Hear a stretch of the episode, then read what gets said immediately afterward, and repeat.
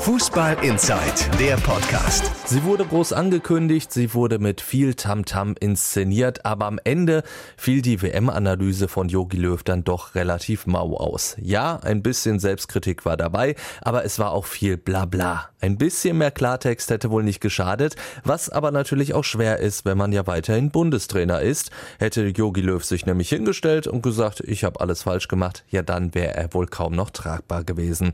Wer wäre also besser geeignet? Geeignet für eine WM-Analyse als einer, der fast sogar selbst schon mal Bundestrainer geworden wäre.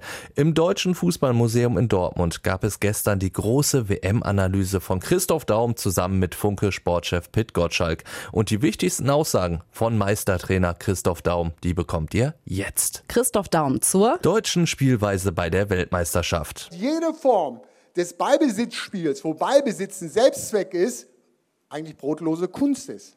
Ballbesitz als Mittel zum Zweck, um überfallartig in die Tiefe zu spielen, den vertikalen Pass in die Tiefe zu fordern und zu spielen, mit wirklich einem absolut äh, äh, explosiven Antritt. Das ist natürlich das, wo ich sagen muss, äh, da hat der Ballbesitz nach wie vor seine Bedeutung. Äh, äh, und äh, ich glaube, wenn wir sehen, hat der Bundestrainer ja heute auch gesagt, die nackten Zahlen sagen das eigentlich gar nicht äh, aus, was äh, richtig dahinter steckt. Wir hatten kaum explosive Antritte.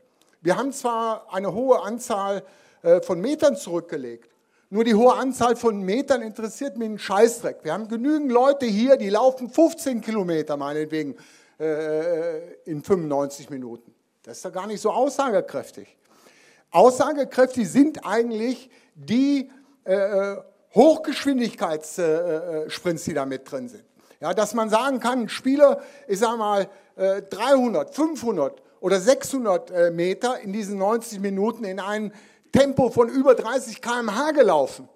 Wenn ich da sagen wir mal so, so ein Jogging-Tempo von 15 km/h laufe, kann ich drei Stunden laufen. Das ist so unerheblich, was für eine äh, äh, Kilometerzahl dann oder Meterzahl rauskommt. Wichtig sind für mich die Hochgeschwindigkeitssprints. Äh, und, und, und dieses äh, äh, Ball hin und her geschiebe, was dann auch noch in Verbindung äh, für mich so, so kam wie mit Verantwortungs-Hin und Her geschiebe. So, äh, ich mach's nicht, machst du mal. Oh, ich auch nicht, du mal. Und so hat man dann manchmal so eine Situation, wo das Spiel mehr Heute sagt man dazu lateral, also in die Breite die ganze Zirkulation ging, aber überhaupt nicht richtig in die Tiefe ging.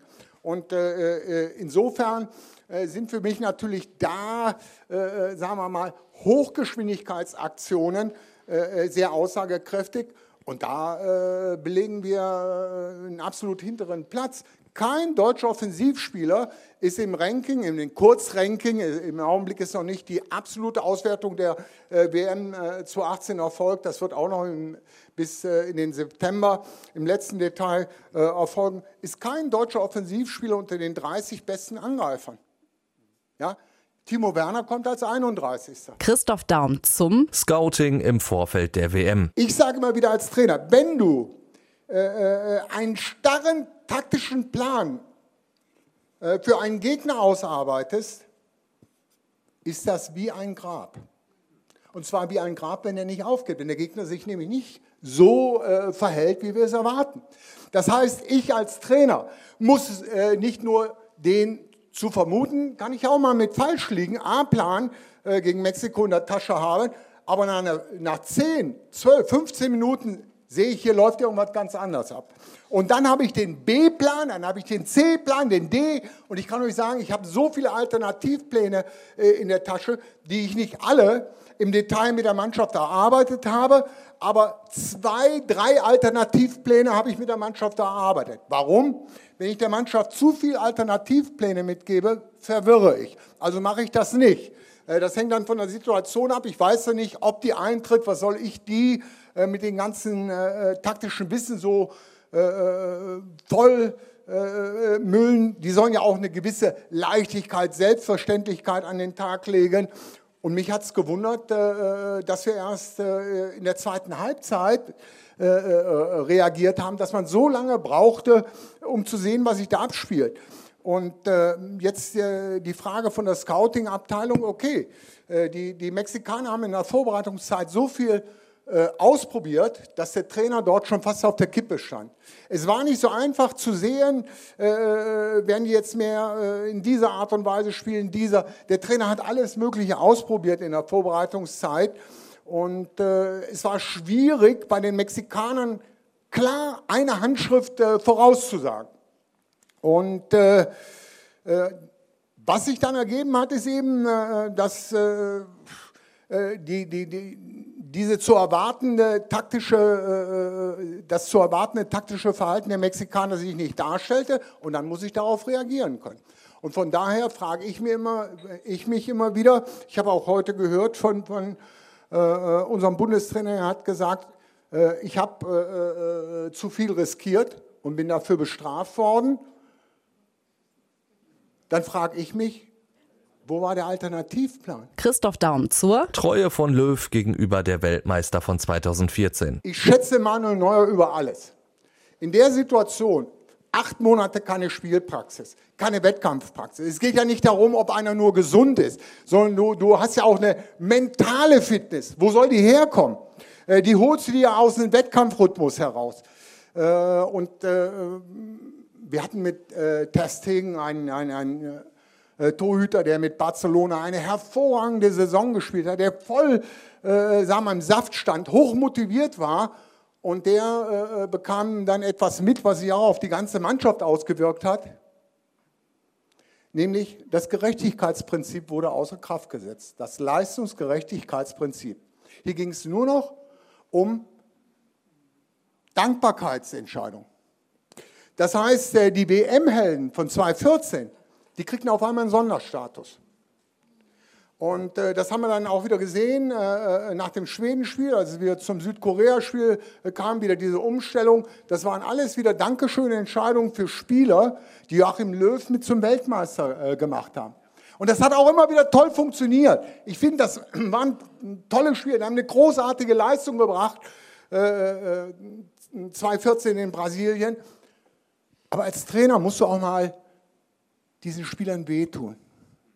Und das äh, ist nicht gelungen. In, in, vielen Situationen, glaube ich, war das äh, so, dass sich einige Spieler sehr sicher fühlten, sich eine Komfortzone eingerichtet haben. Und äh, da, ging, da wurde nicht mal richtig äh, Tabula Rasa gesprochen. Äh, damit äh, will ich nicht irgendwo sagen, äh, wie Philipp Lahm gesagt hat, der Führungsstil muss überdacht werden es muss überdacht werden. Das ist ein riesen, Riesenproblem für einen Trainer. Ich habe äh, viele Meisterschaften äh, äh, erringen können oder auch eine Vizemeisterschaft, wo wir knapp an der Meisterschaft dran waren mit großartigen Spielern. Ich habe eins gemacht. Im nächsten Jahr habe ich wieder drei, vier Top-Leute dazu geholt, um die Konkurrenz zu schüren, äh, Druck auf die Etablierten zu machen, um dort eben immer wieder so, so, so, so, so Spannung aufrechtzuerhalten.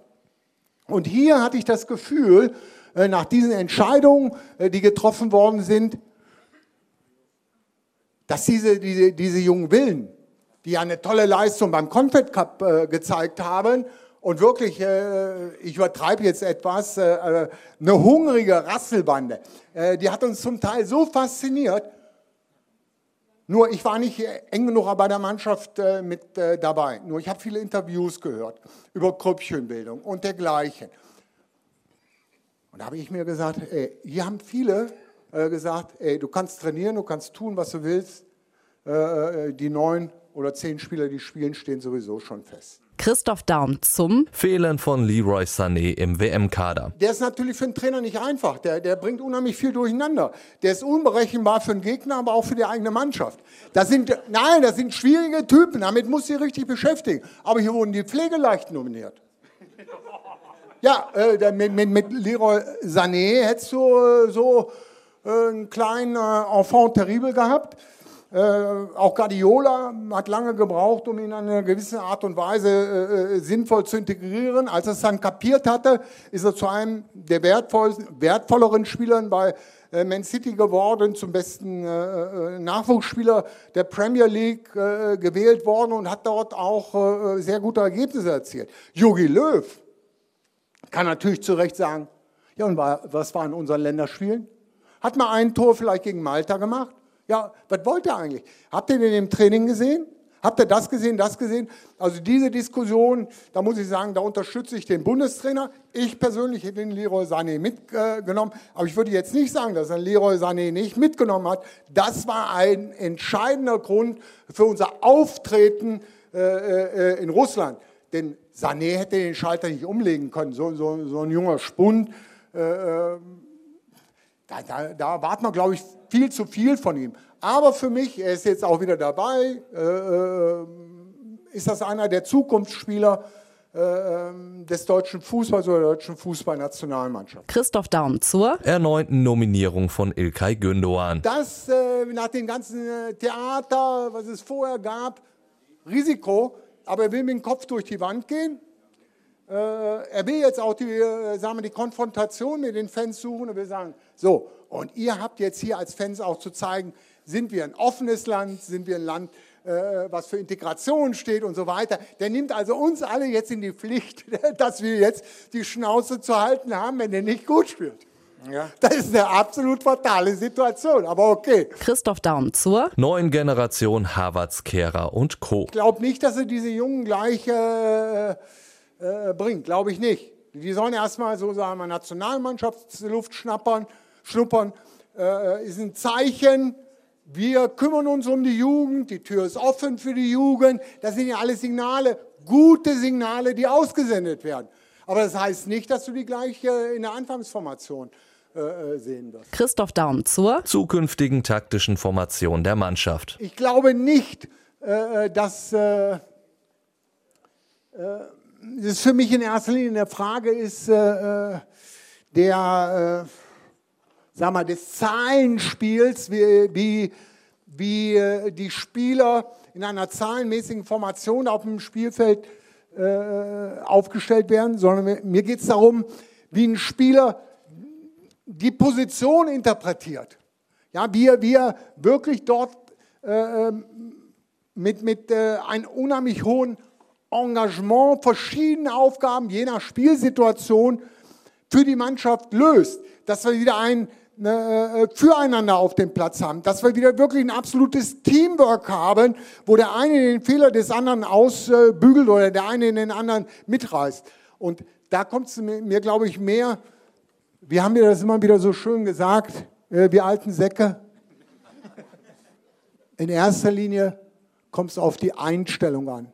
Zweiter Linie auf die Aufstellung. Christoph Daum zum Mitsingen der Hymne. Also ich kann nur sagen, wenn sie in Russland alle die Nationalhymne mitgesungen hätten und trotzdem so gespielt haben, bringt das überhaupt nichts. Fußball Inside, der Podcast. Noch mehr Fußball gibt's in unserem Webchannel Dein Fußballradio auf radioplayer.de.